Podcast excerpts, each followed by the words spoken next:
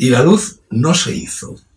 Voy a contradecir al Génesis. España, a diferencia del mundo que supuestamente creó Yahvé, desanda el camino que lleva de la oscuridad a la luz. Lo digo en los dos sentidos de la palabra, el metafórico y el literal, pero hoy me centraré solo en el segundo.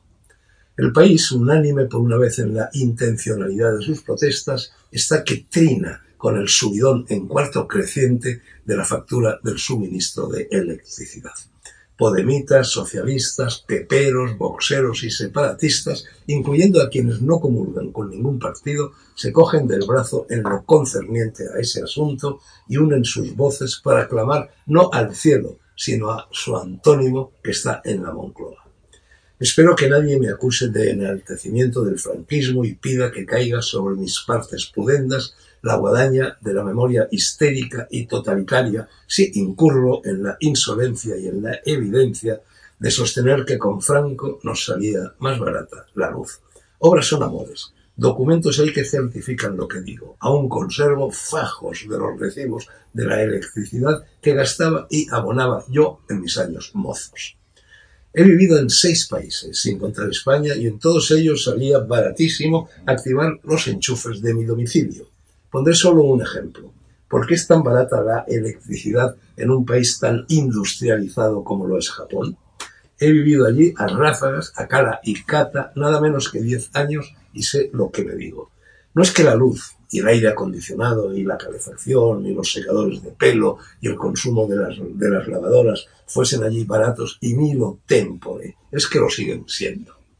Para empezar, y eso es solo el primer factor de tan enojoso enigma, los japoneses, a pesar de la catástrofe generada por el terremoto y maremoto de Fukushima, no han demonizado la energía nuclear.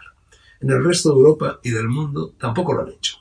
Solo aquí, en este país de nuestros pecados, que siempre se las apaña para encaramarse al pescante del furgón de cola, la demagogia y el oportunismo de las izquierdas y de las derechas han ido acogotando y en ello siguen los reactores nucleares con la misma besania destructora de los niños que pisotean hormigueros o disparan balines de aire comprimido a las lagartijas.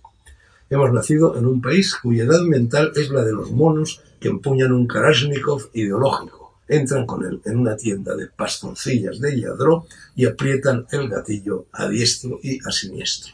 Ya decía Teócrito que los hombres libres tienen ideas y los sumisos tienen ideologías.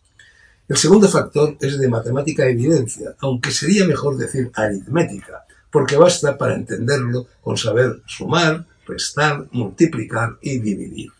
No es seguro que las víctimas de los planes de estudio vigentes desde que la democracia volvió a nuestro país sepan hacerlo, pero cualquier calculadora o teclado de Internet los ayudarán a salir del atolladero. Veamos.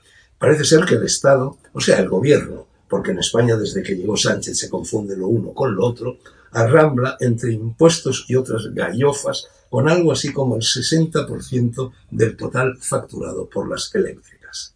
Bastaría, digo yo, y hasta el mono del Kalashnikov llegaría a la misma conclusión, con que los políticos, esos golfos apandadores, renunciaran a embolsarse tan onerosa gabela así fuese al precio de hacer una peineta a sus compinches de Bruselas, que en lo tocante a golfería no les van a la zaga, para que las facturas recuperasen niveles cercanos, aunque no idénticos, pues eso ya sería como soñar despiertos a los que figuraban en los recibos de hace 50 años. Y asunto resuelto, ilustrísimos señores.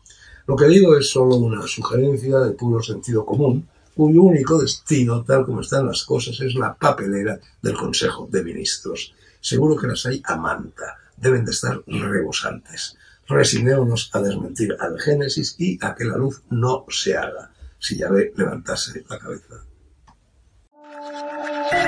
Música